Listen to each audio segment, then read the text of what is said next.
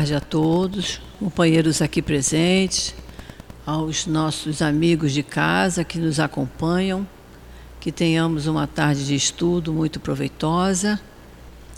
Nós pedimos sempre de início que, por favor, diminuam a campainha do telefone para que ela não toque durante o nosso estudo. O nosso estudo sempre é muito importante já estamos, já começamos, recomeçamos os nossos cursos da casa. Temos cursos aqui todos os dias, em vários horários.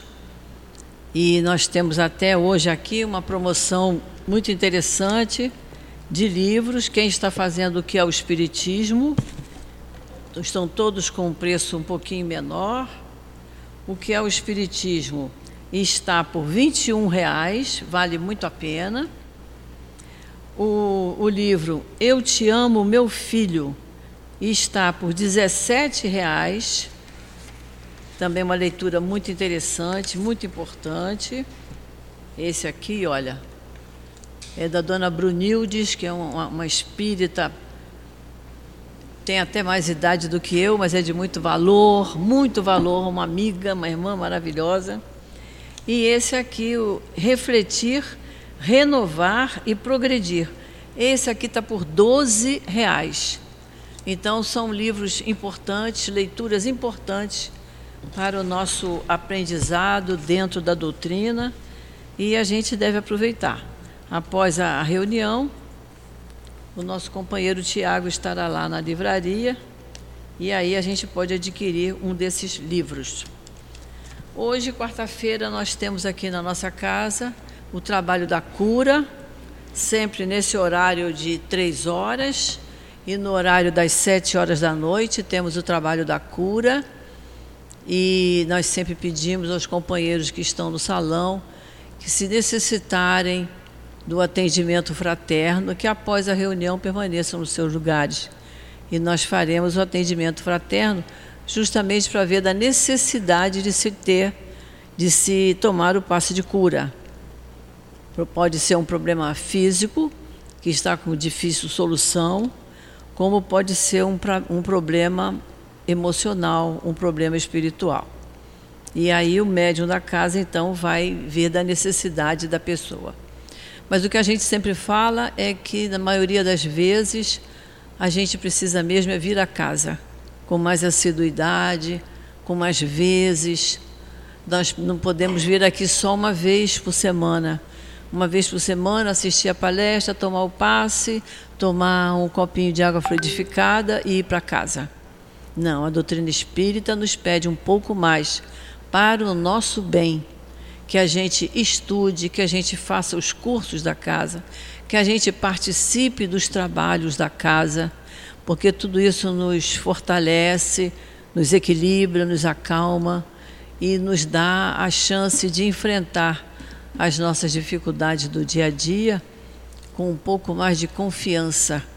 Confiança em Deus, na justiça divina, entendendo por que estamos passando por aquela dificuldade e sabemos e aprendemos na doutrina que a dificuldade que passamos fomos nós mesmos que criamos, ou nesta vida ou em vida anterior. Então a doutrina espírita nos esclarece muito a respeito disso. Temos a nossa reunião pública do sábado, sábado às 10 horas da manhã e às 5 da tarde. No sábado, na parte da manhã, nós temos a obra social Antônio de Aquino, que está atendendo a quase 400 famílias, é muita gente. Se cada família tiver três, quatro filhos, é só a gente fazer a conta, né? Então, nós sempre pedimos muita ajuda de todos. É importante que todos nós possamos participar do, do trabalho da casa, das despesas da casa. Precisamos ajudar. O que, que a gente pode ajudar para o café da manhã? É o que a gente toma em casa no café da manhã. Toma-se. Toma-se aqui também que, que a gente almoça em casa? É o que a gente almoça aqui também. Uma comida simples, mas feita com muito amor, com muito carinho e precisamos de recurso. Então nós pedimos tudo que for possível. tanto alimento, precisamos dos temperos para fazer os alimentos, precisamos de alho, de cebola, de óleo, de vinagre, precisamos. Precisamos de sal, precisamos de tudo isso. E após o trabalho do sábado, a casa com movimento de muita gente, são centenas de pessoas, a casa precisa ser lavada, precisa ser limpa. Então a gente precisa de material de limpeza todo material de limpeza que vier é sempre muito bem-vindo. Ele vem? Tá. Todo material de limpeza que vier é muito bem-vindo. Estávamos ontem conversando com o Newton e uma coisa que eu nunca tinha pedido, é mais uma coisa que eu vou pedir aqui. É que ele falou que as cadeiras são limpas com álcool. E eu nunca me lembrei de trazer uma garrafinha de álcool, mais uma coisa para a gente lembrar. É importante isso, o álcool limpa e desinfeta. Então ele falou: gastamos muito álcool para fazer a, a, limpeza da casa.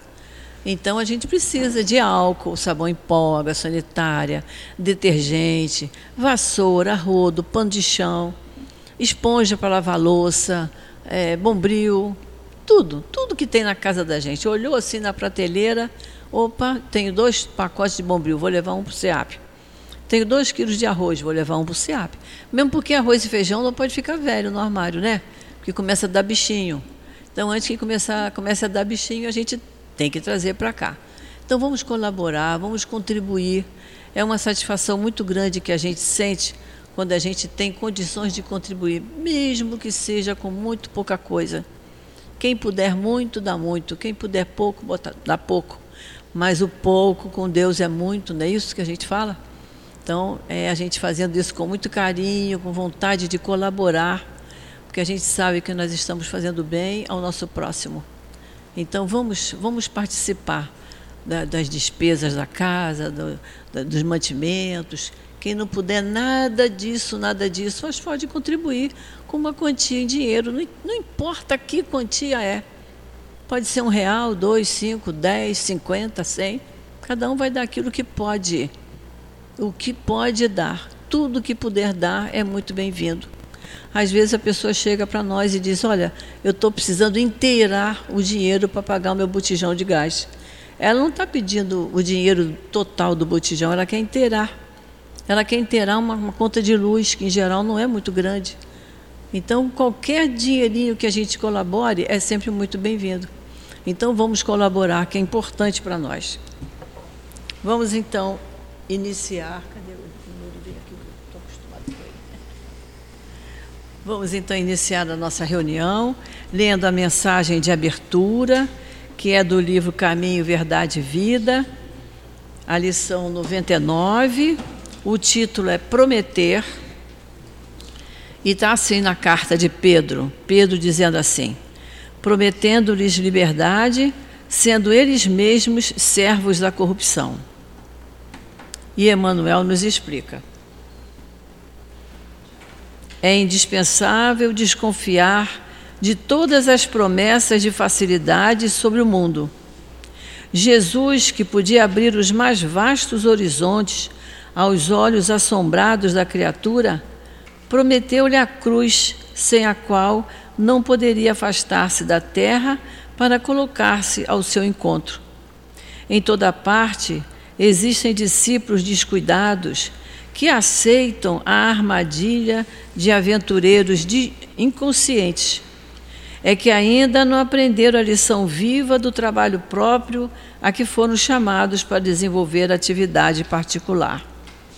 Os fazedores de revoluções e os donos de projetos absurdos prometem maravilhas, mas se são vítimas da ambição, servos de propósitos inferiores, escravos de terríveis enganos, como poderão realizar para os outros a liberdade ou a elevação de que se conservam distantes? Não creias em salvadores que não demonstrem ações que confirmem a salvação de si mesmo.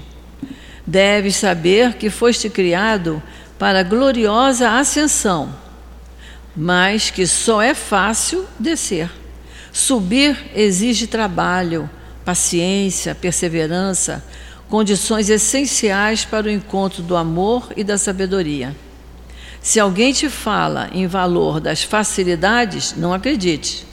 É possível que o aventureiro esteja descendo, mas quando te façam ver perspectivas consoladoras através do suor e do esforço pessoal, aceita os conselhos com alegria.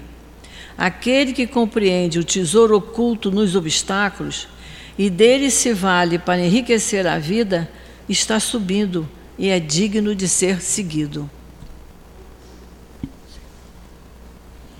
Vamos então fazer a nossa prece. Vamos pensar no nosso querido Mestre Jesus. Senhor, nós queremos te agradecer por nos permitir estar aqui nesta tarde, estudando um pouco mais o teu Evangelho, as tuas lições tão valorosas para a nossa vida. Nós te pedimos, Senhor, que aumente a nossa atenção, que aumente a nossa vontade de estudarmos os teus ensinamentos, os ensinamentos desses espíritos valorosos que deixaram suas obras para nós. Que possamos tirar muito proveito, Senhor, do que nos for avaliado, explicado na tarde de hoje Abençoa cada um de nós, Senhor. Abençoa todas as tarefas que estão sendo realizadas nesse momento na nossa casa, no nosso SEAP, a nossa casa de amor. E assim, Senhor, agradecidos a Ti, ao nosso querido amigo altivo, o nosso querido Antônio de Aquino, a todos os espíritos amorosos que aqui trabalham, e agradecendo a Deus nosso Pai, nós pedimos permissão para iniciarmos o estudo da tarde de hoje. Graças a Deus. O estudo de hoje é do Evangelho, Evangelho segundo o Espiritismo, capítulo 12. Amai os vossos inimigos. O título é: Se alguém vos bater na face direita, apresentai-lhe também a outra. Eu vou ler a passagem de Mateus. Aprendestes o que foi dito, olho por olho, dente por dente. Eu, porém, vos digo que não resistais ao mal que vos queiram fazer. Mas se alguém vos bater na face direita, apresentai-lhe também a outra. Se alguém quer entrar em litígio contra vós para tomar a vossa túnica, entregai-lhe também a capa. E se alguém quer vos obrigar a dar mil passos com ele, dai ainda mais dois mil. Dai aquele que vos pede, e não volteis as costas a quem vos quer pedir emprestado. Isso está no Evangelho de Mateus, capítulo 5, versículos 38 a 42. O nosso querido Nilton vai nos falar na tarde de hoje. Vamos lá. Boa tarde. Boa tarde aos nossos ouvintes. Que Jesus abençoe a nossa tarde de estudos. Estamos aqui para desenvolver o estudo desta tarde, o capítulo 12, Amai os vossos inimigos. Vou ler novamente devagarinho e a gente vai fazendo uma aula aqui, porque eu não sou palestrante, né? Vamos lá. Aprendestes o que foi dito, olho por olho, dente por dente. A lei de Talião. Eu, porém, vos digo que não resistais ao mal que queira fazer. Mas se alguém vos bater na face direita, apresentai-lhe também a outra. O que quer dizer isso? Será que se alguém bater na nossa face, a gente bate aqui também. Tem uma passagem de Jesus muito interessante que eu não esqueço nunca. Quando ele estava, quando ele foi preso, quando Judas entregou Jesus aos pretorianos, estava ali o sacerdote, o sumo sacerdote, Caifás, Anás. Anás era Caifás era sogro de Anás. Então estava ali o, o, o Anás, foi prender Jesus. E o sacerdote pergunta o que ele estava falando, o que ele estava fazendo ali. E Jesus responde para ele: Ora, bolas. Ele não falou ora bolas, ora bolas é comigo, né? Ora, eu falei, eu me apresentei em público, eu falei em todas as sinagogas. Todos sabem o que eu falo, todos sabem do que falo. Por que me perguntas? E o soldado que estava ali deu um tapa no Jesus, em Jesus, bateu em Jesus e disse assim: respeita o sumo sacerdote. Agora imagina levar um tapa de um brutamonte daquele, porque para ser soldado, se hoje já precisa ter uma, um físico desenvolvido, imagine naquela época. E Jesus olha para ele e diz assim: Se respondi mal, me mostra o erro, mostra onde eu errei. Mas se respondi certo, por que me bate? Poxa, isso deve estar na cabeça desse espírito até hoje, né? Eu acho que fui eu, porque toda hora eu lembro dessa passagem. Olha como Marco não deve ter marcado esse espírito. Então Jesus, nesse momento, ele ofereceu a outra face, mas não literalmente. Bateu, bate de novo. Não é isso. É você não guardar ódio, não guardar raiva, é você não levar aquilo para casa. E tem uma outra passagem, eu fui pego aqui em cima do laço, né? Porque a nossa amiga não pôde vir, mas a gente está sempre aqui estudando, vai pedindo aos espíritos para nos inspirar. E eu queria encontrar rapidamente, ver se você acha aquela passagem, Gracilde, hum. em que Jesus, olha, reconcilia-te com teu adversário, para que não te entregue ao juiz, o juiz te entregue ao promotor de justiça, o promotor é a aula de ontem, né? Ó, ela deu, poxa, você estava melhor do que eu aqui, Gracilde. É. Então Jesus, ele, ele não aceitou aquela injustiça. Aquele homem foi injusto. E Jesus sofreu injustiça, porque ele não devia nada. Ele veio voluntariamente à terra, ele encarnou. A diferença de encarnar e reencarnar. Ele veio por amor, trazer uma mensagem de amor, falar de amor. Exemplificou o amor. Achou? Achei. Obrigado. E ele é o 10, 5. Tá bom. Ele não precisava passar por aquilo. E passou. Por tudo, por todas as provas, por todas as vicissitudes 5, 6, não é isso? Capítulo 5. 5. É capítulo 10. Capítulo 10, item 5. O 7 também é bom. Tá. O item 7 também. Capítulo 10. Isso. E o que diz Jesus aqui nessa passagem, assinalada por Mateus? Ó, reconciliai-vos, bem parecido com essa que a gente leu, né? É. Reconciliai-vos o mais cedo possível com o vosso adversário enquanto, enquanto estáis em caminho com ele, para que não suceda que o vosso adversário vos entregue ao juiz, vos entregue ao juiz, o juiz e que o juiz vos entregue ao ministro da Justiça e que seja exposto na prisão. Em verdade vos digo que não sairás de lá enquanto não houverdes pago até o último centavo. Quem é o juiz? É a nossa consciência. consciência. A nossa consciência. E você vai ter que ser colocado em prisão se você não resolver o problema com seu adversário. E aonde é essa prisão? No corpo físico, você retorna ao corpo físico.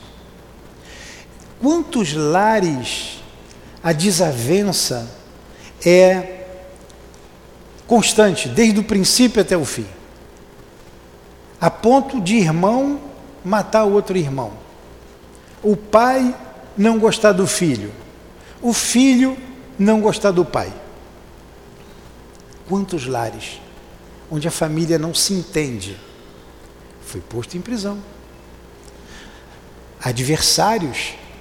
Nem sempre numa família todos são espíritos afins que se amam. Existem aqueles que se amam, mas também vêm os adversários. Até mesmo numa casa espírita, nem todos aqui se reúnem por amor, deveria ser por amor. Mas alguns guardam alguma mágoa do passado e se veio para cá, aqui é o lugar da gente resolver isso. É no corpo que vem a reparação. E hoje, por coincidência, vinha no carro conversando com, uma, com a Adilane, amiga nossa, estávamos falando justamente de família. E uma pessoa dizia que se dava bem com o irmão, mas desconfiava do irmão. E esse irmão tem um amigo em comum. Eles têm um amigo em comum. E já vimos falando sobre isso há algum tempo, hoje a gente continua a conversa. E qual a trama do trio? Os três estão reencarnados. É, são amigos, tem dois irmãos, o outro amigo em comum, como dissemos. Mas lá atrás, um matou o outro por causa da esposa. Um se envolveu com a esposa de um deles, alguém disse que foi o segundo, mas que não tinha sido o segundo, e naquela época se resolvia tudo, né, ou na espada, ou vivia ou morria. Então matou, um matou o outro. Na verdade, o que morreu era inocente, não foi ele. O outro ficou vivo. Enfim, volta todo mundo. Há sempre uma desconfiança. Há sempre uma desconfiança. Então, quando você, ele diz que vai colocar em prisão, para a gente resolver o problema. Parece que as coisas estão sendo resolvidas porque apesar de um deles desconfiar, ó, é amigo, mas não confio muito, as coisas estão se encaminhando. Quando Jesus recomenda a gente resolver o problema aqui, é para a gente não ter que levar para o plano espiritual, continuar com a dificuldade lá e ter que retornar. A gente aprende no livro dos Espíritos três fases, três fases importantíssimas para a caminhada do espírito. É o arrependimento, a expiação e a reparação. Primeira fase, primeiro passo é o espírito se arrepender dos erros que ele cometeu. Se não cometeu erro nenhum, está com a consciência tranquila, está no seu caminho evolutivo. Jesus precisava se arrepender de alguma coisa? Aí eu pergunto, nós aqui, será que a gente acertou a vida inteira? Como pai, como mãe, como irmão, como vizinho, como colega de trabalho, a gente sempre conseguiu acertar? O pensamento nosso sempre foi elevado? Eu não estou acusando ninguém, eu estou colocando aqui para a gente pensar, né? Então nós somos espíritos imperfeitos. Nós estamos aqui para progredir. A lei é de progresso. Ninguém vem para pagar nada, vem para progredir. O pagamento de uma dívida, que é a expiação, acontece, faz parte, mas com o objetivo do progresso. Então a gente se arrepende aqui no corpo físico, pode se arrepender no plano espiritual. Se eu me arrependo aqui, eu tenho tempo para reparar o mal que fiz. Porque a reparação só se dá aqui. A reparação não se dá no plano espiritual. E a lei de Deus coloca a gente, pela lei de afinidade, o magnetismo, coloca a gente junto de quem a gente tem que estar junto. Mas eu fiz o um mal a alguém, eu roubei uma pessoa, eu desfalquei, pegando um exemplo fortuito eu desviei um dinheiro qualquer de alguém ou de uma empresa, me arrependi.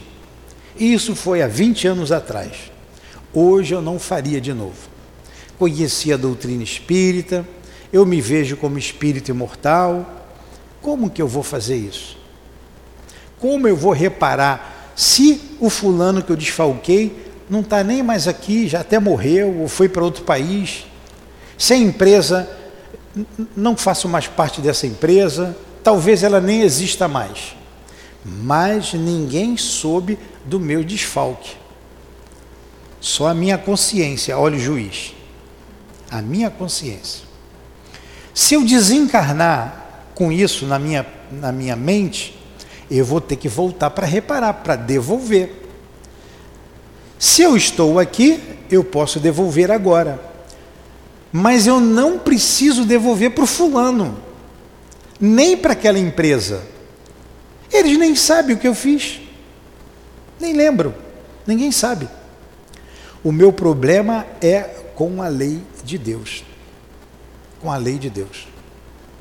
Aí eu sou espírita hoje, eu posso comprar alimentos, tem tanta gente se alimentando aqui, são quase 400 famílias, e a gente sabe que virão outras famílias, chegam aqui, mães, normalmente a mãe, né? pai, temos visto poucos pais, pouquíssimos, é raro o pai vir com a mãe aqui. Normalmente o pai larga a mãe com quatro, cinco, seis filhos, é o, o, o nosso é o quadro que nós temos aqui. Crianças famintas, mães miseráveis, não são pobres, miseráveis. E a gente recebe. Eu não posso doar o alimento, almoça, tem almoço aqui todos os dias. Eu posso ajudar com alimento. Eu posso ajudar na limpeza da casa, eu posso trabalhar aqui. Eu posso doar um, uma garrafa de água sanitária, ficou essa aí, né, Carlos? Um sabão em pó. Eu estou devolvendo a lei de Deus, porque o meu problema é com a lei, não com ele. Vocês imaginam se Jesus tivesse que voltar com Judas? Judas traiu a Jesus, não foi? Jesus se sentiu ofendido? Olha o nosso exemplo. Não, ele seguiu. Judas se arrependeu, teve remorso Aí entra o remorso, a culpa. Isso é destrutivo. Isso é altamente destrutivo. O que Judas fez? Se enforcou, se matou. Judas resolveu o problema? Não.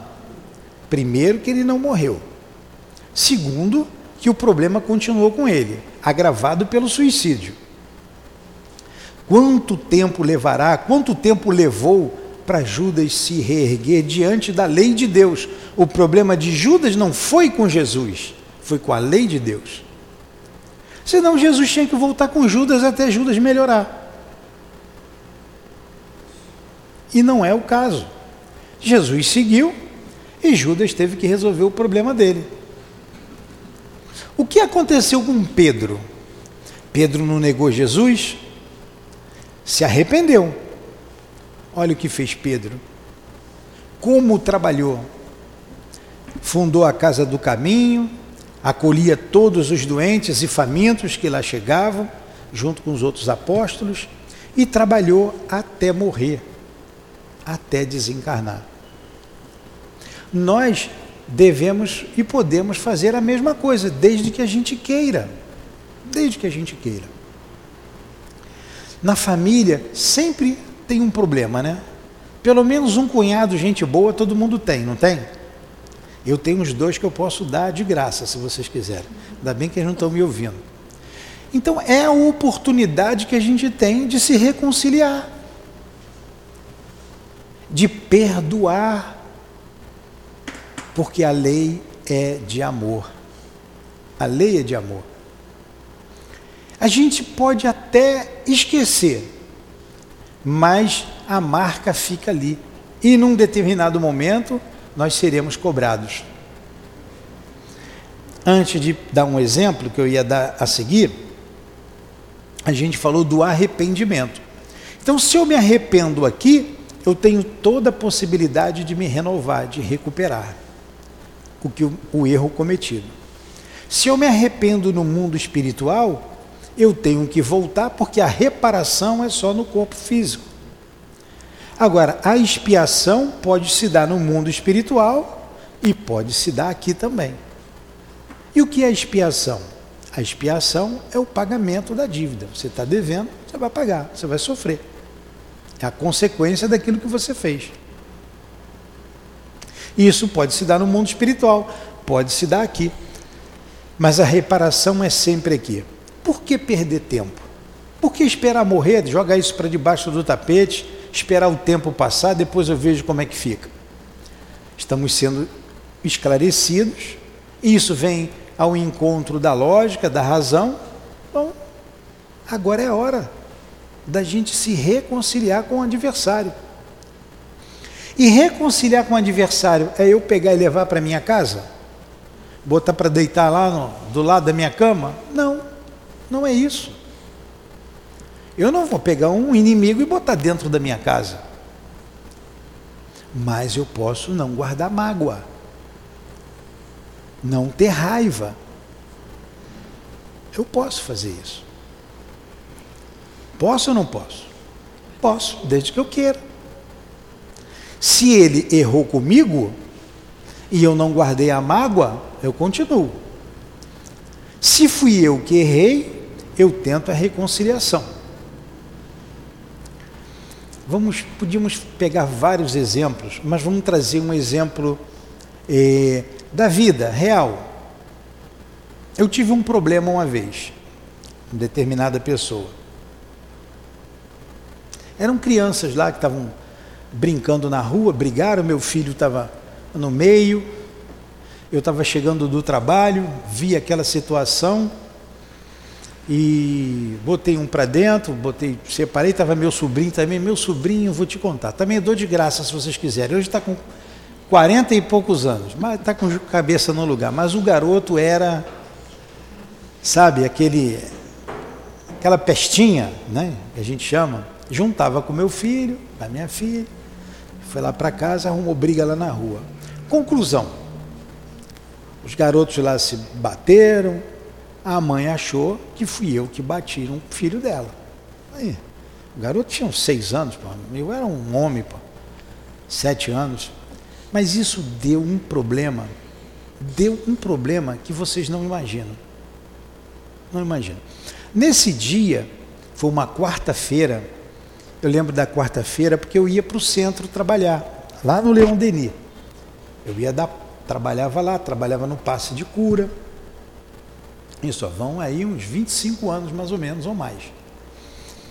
E eu fui trabalhar e falei com o Altivo, Altivo, aconteceu isso, isso, isso, isso, eu vou trabalhar. Ele disse para mim assim, não, você não dá passe hoje, você senta ali, depois no final você recebe o passe e semana que vem a gente conversa. Eu falei, tá. Eu naquele momento eu fiquei assim, mas eu, eu não fiz nada demais. Eu estou com a minha consciência tranquila, não fiz nada de errado mas obedeci, fiquei ali. Mas aquela polvorosa, né, aquelas discussões que tem lá, eu não vou entrar nos detalhes. Quando eu retornei para casa, a minha esposa, ela estava aflita. Por quê? Porque a vizinha chamou a polícia e foram lá e é desagradável. Ela mandou entrar, entrou para não ficar no portão, conversaram, enfim. Então ela ficou muito nervosa. Eu falei, mas deu esse problema todo? Deu. Deu. Deixa para lá, vamos ver o que, que acontece. Não satisfeito, a vizinha pegou duas testemunhas, outros dois vizinhos, foram na delegacia, registraram que eu agredi o menino, com testemunha. Eu falei, eu só fui saber disso depois, quando eu fui chamado lá. Eu falei, putz, grilo. Parou por aí? Não foi no meu trabalho falar com o meu chefe ainda de que aí eu disse assim, não, agora já está, a coisa já está lá na frente. Falei, caramba, tentou me prejudicar no trabalho. Parou por aí? Não, não parou. Foi no centro espírita que eu trabalhava, lá no Leão Denis, e ela era evangélica, hein? Ela tinha uma igrejinha na garagem dela, a mãe. Foi lá no centro espírita, ver o que eu fazia. Eu falei, a senhora por aqui? É, eu vim ver o que você faz aqui. Olha que perseguição que eu arrumei. Eu falei, poxa, Um belo dia, passado lá uns, uns meses, um mês, dois meses, eu fui chamado na delegacia, eu fui. Cheguei lá, era um colega meu que estava lá, ô Nilton, caramba, estão querendo te ferrar. Aí ele me mostrou lá, assim, aí eu vi, né? Falei assim, mas a fulana testemunha com, contra mim, uma pessoa que eu considero, olha só, pessoa que eu considerava. E, o filho, amigo do meu filho, a outra também eu fiquei é, abismado com aquilo tudo. E o que o colega fez? Nilton, ele me chamava de Nilton. Isso aqui é uma feijoada, como eles usavam lá. Eu vou deixar aqui do lado, isso aí vai passar, esquece para lá. Mas não acabou aí. Não, olha, eu não fiz nada. Estou aqui diante dos espíritos, diante de Deus, não foi em nome de Deus que nós começamos a, a palestra? Eu estou contando a pura verdade. Fugiram os presos lá daquela delegacia, trocou todo mundo, trocou delegado, trocou agente, trocou todo mundo. Aí eu fui chamado. E como trocou todo mundo, tinha tido problema, vieram para resolver. O menino tinha ido a corpo delito e tal, e até então eu estava indo, estava indo de bobinho, achava que aquilo ia parar por ali mesmo. Não parou eu disse assim: só tem uma, um caminho agora. Eu falar com a mãe do garoto e com os garotos. Só tem, não tem outro. Tinha outra maneira de resolver? Eu indo ao centro e um dia, você vê como nós somos difíceis. Eu fui trabalhar, dei o passe lá de cura, que eu trabalhava na cura, rezei muito, falei com um guia lá da sala, tive a oportunidade de falar com ele e falei, ó, Aquele problema até hoje não resolveu e eu vou precisar resolver. Eu, eu, o senhor sabe, eu não fiz nada. Eu não fiz nada. Mas eu vou lá conversar com a mãe dos garotos. O que foi que esse espírito disse para mim? Você não fez nada. Mas a marca está ali, pedindo reparação. Você não fez nada, mas a marca está lá e pede reparação. Eu não fiz nada agora. Fiz em outra vida, em outras situações que eu não me lembro mais. Mas eles guardaram. Eles guardaram. Não esqueceram. Quando o circuito fecha, quando, quando estou usando o um nome aqui, fechou o circuito, você está diante da situação, de uma situação para ser resolvida. O que você provocou nessa vida ou em outra. Foi o que aconteceu. Uma situação provocada lá atrás. Vocês desculpem eu falar de mim, é melhor do que eu falar do meu vizinho ou dela, que eu sei também dela e sei dele também, né? Não é melhor? E a gente começa a. Sei seu também, seu também, estão rindo? Então a gente está aqui para a gente trazer para a nossa realidade, né?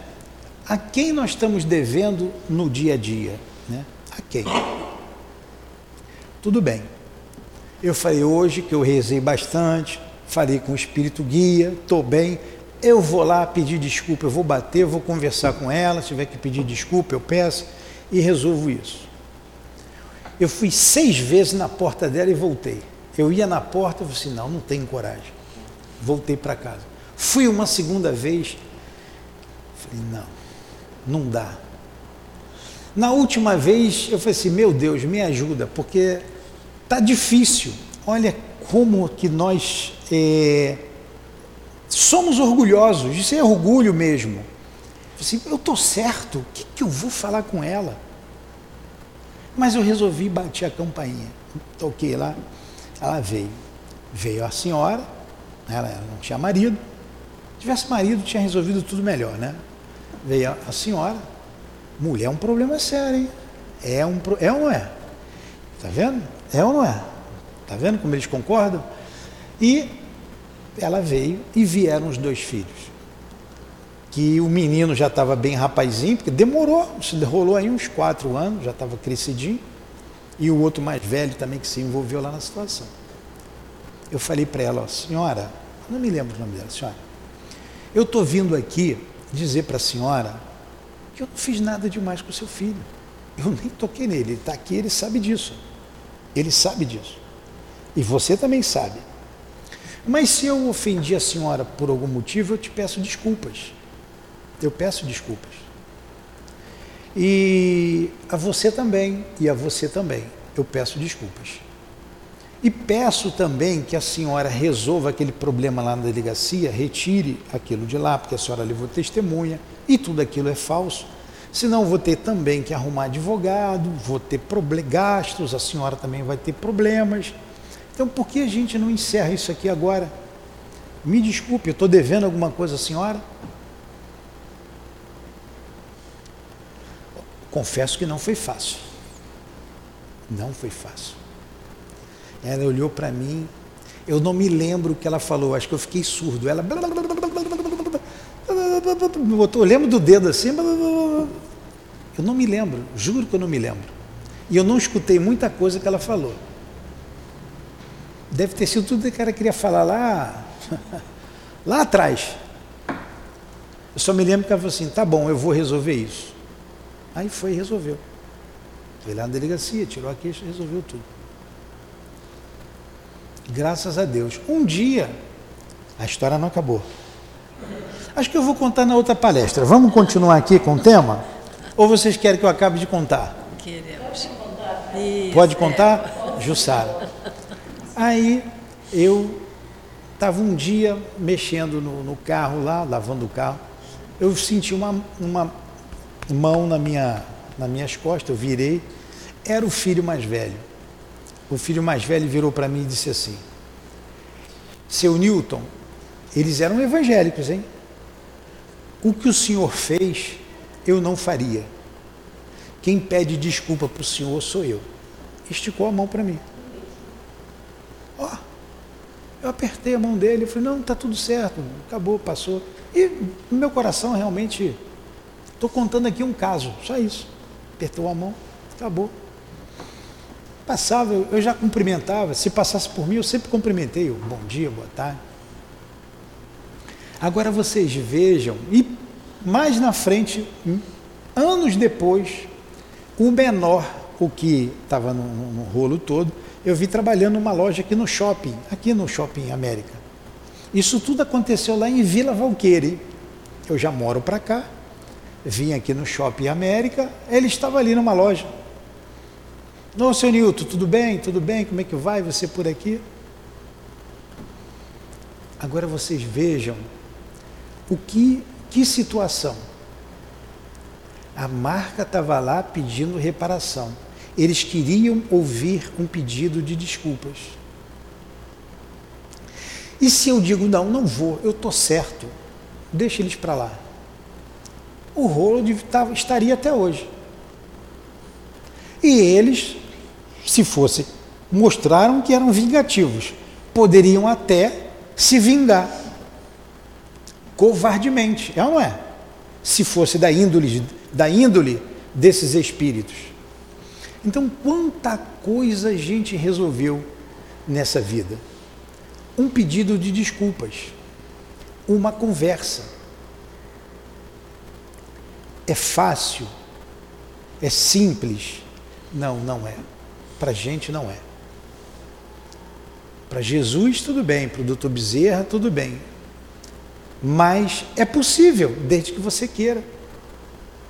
Desde que você queira. E quantas situações dessas nós não temos na família, no trabalho, ou coisas que não dá mais para a gente resolver com aquela pessoa porque ela não está mais aqui. É possível resolver, porque o meu problema é com a lei de Deus. Eu posso pedir a Deus, orar por aqueles que partiram, que ofendi, pedir perdão e fazer ao outro. Porque diz a lei: façai ao outro o que eu gostaria que fizesse para você. Amai-vos uns aos outros como eu vos amei. Então a gente pode desenvolver esse sentimento de amor com as crianças, com as mães que vêm aqui, uns com os outros, quem está em torno de nós. O Chico tinha um obsessor. Pô, Chico com obsessor, né? Pô, se Chico tinha um obsessor, você vai reclamar dos seus? Pode, né? Então, Chico tinha um obsessor. É ele que conta lá, né? É, e o espírito no pé dele. Né? Anos e anos.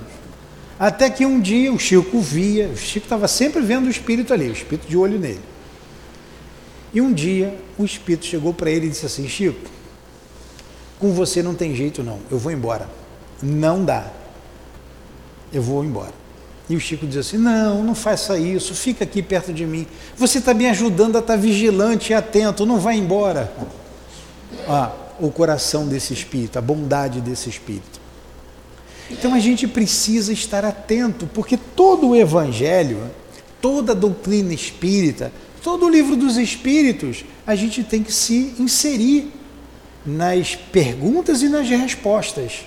Porque senão fica sempre como uma teoria. E o evangelho de Jesus vem como uma teoria há milênios. Há milênios. Há quanto tempo que a gente ouve falar do perdão e a gente não consegue perdoar? Quantos conflitos, quantas guerras, países cristãos, quantas guerras provocadas pelos próprios cristãos, não vou falar nem das outras religiões. Vocês sabem aí que tem umas aí barra pesada, né? Vocês ouviram falar da noite de São Bartolomeu? o massacre dos huguenotes, huguenote era um termo pejorativo que os católicos se referiam aos protestantes. Foi um massacre, uma covardia, que perdura até hoje, foi lá no século XV, que vem até hoje. Se a gente não colocar um ponto final nesse, nesse ciclo, ele continua. E só vai parar quando nós de fato, de fato, perdoarmos. Não tivermos nenhum sentimento, nenhuma mágoa. E o grande exemplo, o grande exemplo é Paulo de Tarso. Porque Jesus nunca fez nada para ninguém, contrário ao amor. Por isso ele é o nosso guia, o nosso mestre, o nosso modelo. Mas Paulo, ele começou o apostolado perseguindo cristãos. Ele mandou perseguir. Ele mandou apedrejar Estevão. Mandou e assistiu o apedrejamento de Estevão. E é a partir do apedrejamento de Estevão, que é a lapidação, uma morte crudelíssima. Imagina você ficar ali e o pessoal jogar pedra até você morrer. A partir dali é que começa a modificação de Paulo. Era Saulo, né? Depois ele troca o nome para Paulo, um nome cristão. A partir dali. Porque Estevão era irmão da mulher que ele amava, Abigail. E ele, ele testemunha Abigail colocando Estevão no colo e ouviu as últimas palavras de Estevão. E Abigail era apaixonada pelo irmão. Tem toda uma história que eu convido vocês a ler o livro Paulo Estevão, uma belíssima obra do Chico, do Emmanuel através do Chico. E no caminho de Damasco, Jesus aparece a Paulo né? Aí vocês já sabem, é Saulo, Saulo, porque me persegue. Ele cai do cavalo, ele fica cego, porque ele ia atrás de Ananias para pegar, prender e matar Ananias. Lá resolvia logo assim, né? Matava logo. Porque ele acusava Ananias da morte da sua noiva. Porque ele abandona a noiva. Ele era muito orgulhoso. Muito orgulhoso. Mas depois ele se arrepende, o amor foi maior. E quando ele vai visitar Abigail, ela tinha desencarnado. E ele sabia, ele soube que ela tinha, tinha se transformado, é, ela tinha sido cristã, ela já era cristã. Ele não sabia. Mas quando foi lá, os pais adotivos disseram que um tal Ananias ia sempre visitá-la, que era cristão. Ele culpou então Ananias, outro cristão. A minha noiva morreu por causa de Ananias. E ele vai pegar Ananias. Não vou contar a história toda aqui, senão a gente vai acabar semana que vem, na próxima quarta-feira. É uma história belíssima que vocês vão ler. Mas Paulo se transforma, ele muda. É uma história belíssima. Paulo é apedrejado também, como ele fez com Estevão, ele é apedrejado de tal forma que foi considerado morto e jogaram ele lá no lixo, no monturo. Foram escondido lá, um menino lá, puxá-lo, tirá-lo de lá, para ele ser levado para outra cidade recuperar a saúde. Paulo foi alguém que se arrependeu e conseguiu, na mesma vida, reparar todos os erros que ele cometeu. Fundou várias igrejas, difundiu o cristianismo fora da Palestina, levou para a Grécia, para Roma. As suas conhecidíssimas e famosas cartas aos romanos, aos tessalonicenses, aos coríntios, enfim.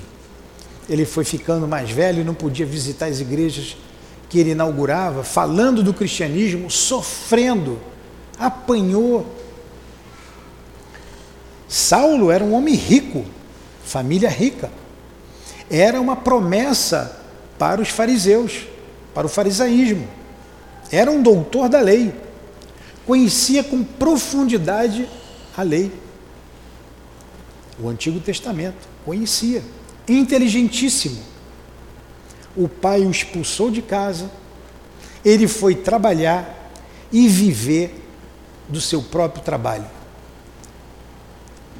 Foi tecelão, fazia tapetes, barracas, foi para o deserto para vender ali a tapeçaria, as barracas, e ali ele teve uns anos, três ou quatro anos, para meditar sobre tudo o que ele fez e meditar em torno do Evangelho que ele levou, a, ele recebeu de presente os quatro Evangelhos.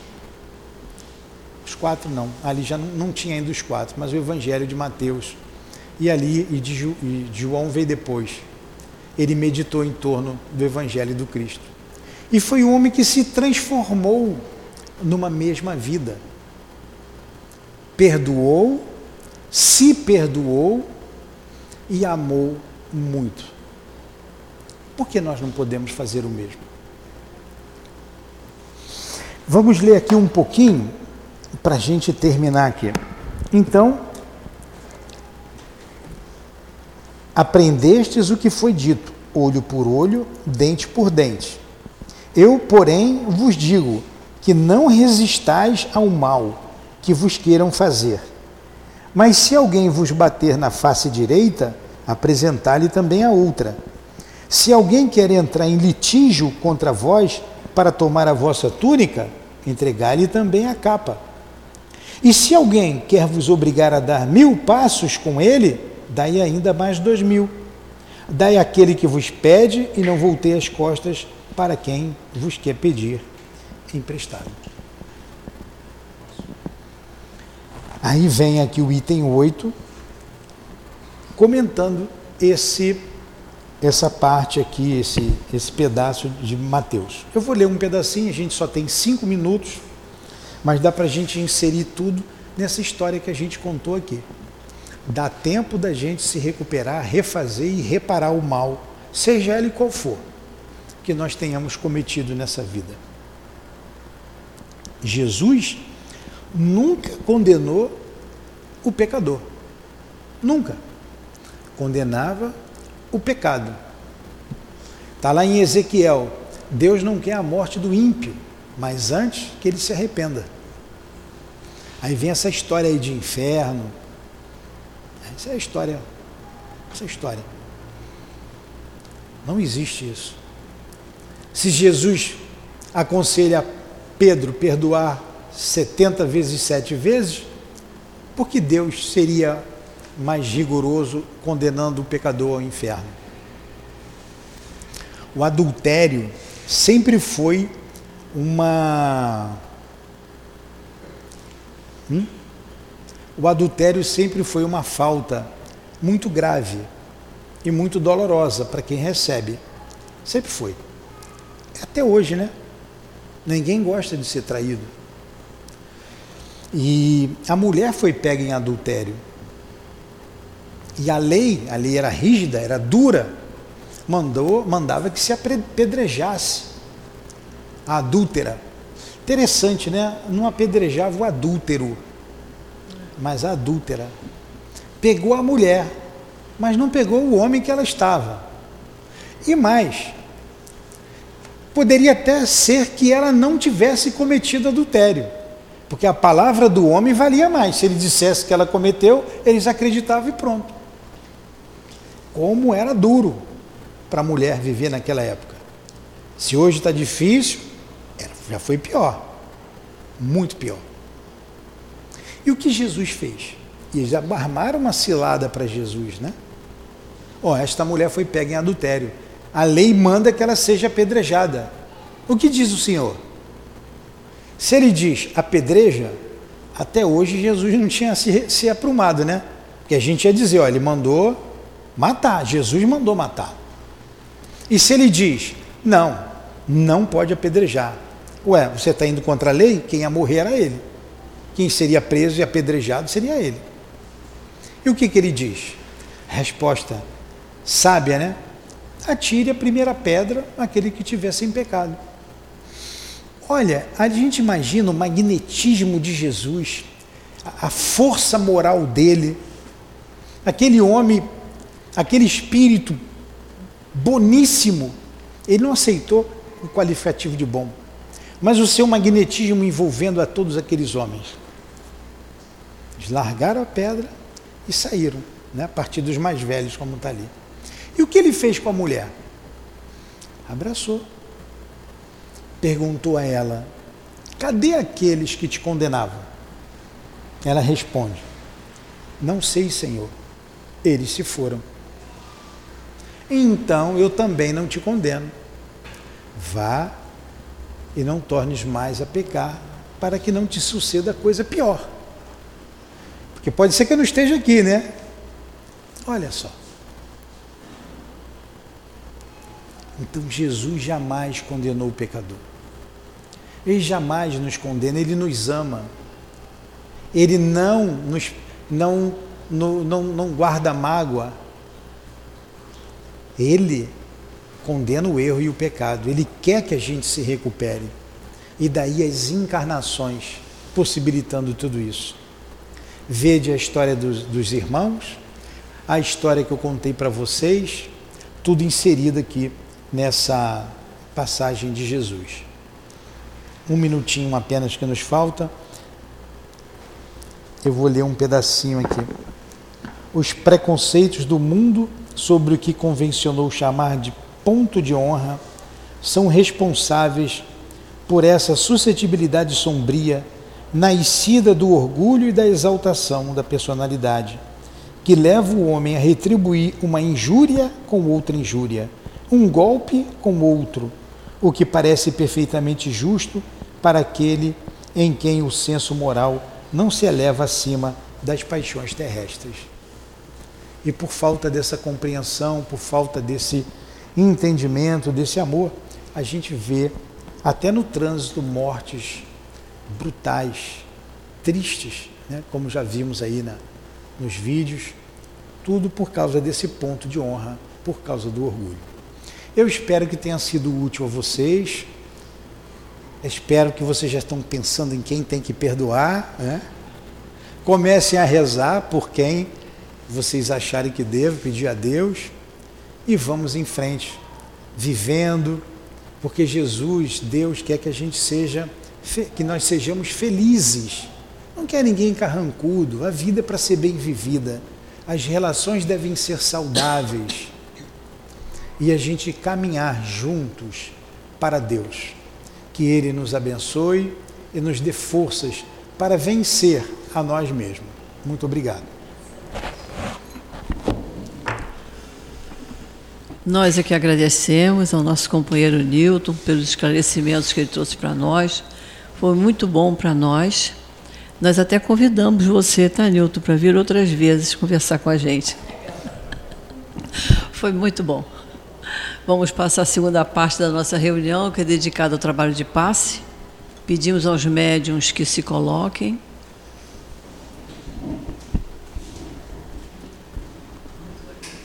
Hã? Vou, vou lá, vou ajudar também. Deixa eu beber mais água aqui.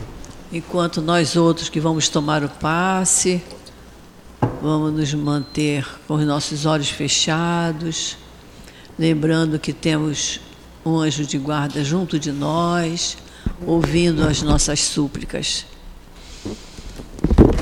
Querido Jesus, é chegada a hora do passe, Senhor, e nós te pedimos as tuas bênçãos para esse trabalho de amor que vai se realizar.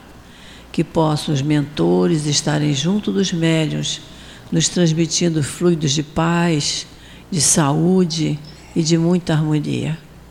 Abençoa, Senhor, esta hora, a hora do passe. Prometer.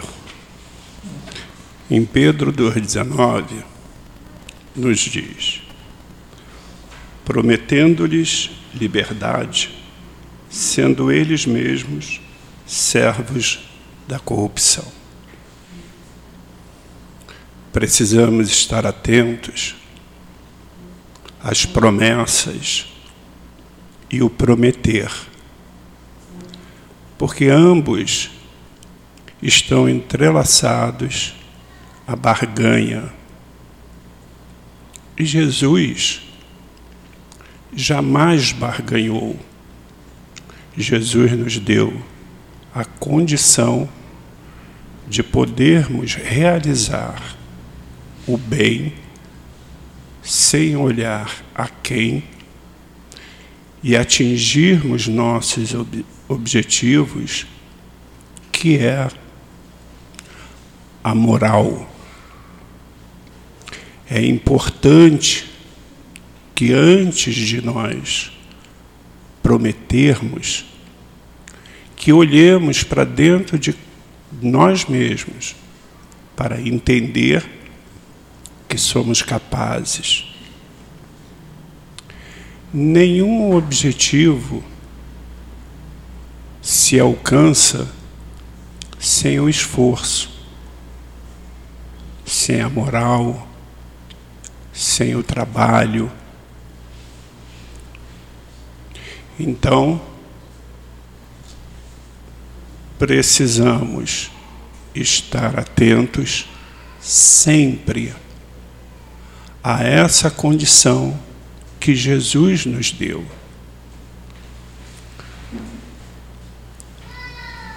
Não devemos barganhar como para conseguir alguma coisa, prometer que vamos subir a escadaria da penha de joelhos. Porque se porventura nós não conseguirmos o, o objetivo por aquilo que estamos prometendo, significa então não crer em Jesus, não crer em Deus. E isso é a maior ofensa que nós podemos praticar a nós, a Jesus, a Deus e a todos os espíritos de luz que nos cercam diariamente, o nosso anjo da guarda. Então, devemos estar atentos às promessas que nos fazem, porque muitas vezes elas vêm de uma grande mentira por trás de tudo. Então, queridos irmãos, que sejamos fiéis aos nossos conceitos, a Jesus e a Deus para que possamos, através do trabalho, do nosso esforço, conseguirmos os nossos objetivos. Que Deus nos abençoe hoje e sempre. E assim, querido Jesus, agradecidos por tudo quanto recebemos na tarde de hoje, por esse pão da alma que tanto bem nos faz, que nos equilibra, que nos acalma, que serena os nossos pensamentos, que melhora a qualidade dos nossos sentimentos, das nossas palavras. Nós ficamos muito gratos, Senhor. Agradecemos a Ti e a esses espíritos bondosos que dirigem o nosso SEAP, a nossa casa de amor, por tudo que recebemos de todos eles. E nós te pedimos, Senhor, que fique conosco, nos envolvendo, nos amparando, nos encorajando, que possamos retornar aos nossos lares na companhia de nossos anjos de guarda, mas que abençoe também, Senhor, as tarefas que continuarão sendo realizadas na nossa casa. É em teu nome, Jesus, em nome desses espíritos queridos que aqui trabalham incansavelmente, e em nome de Deus, nosso Pai, que pedimos permissão para encerrarmos o nosso estudo da tarde de hoje. Graças a Deus.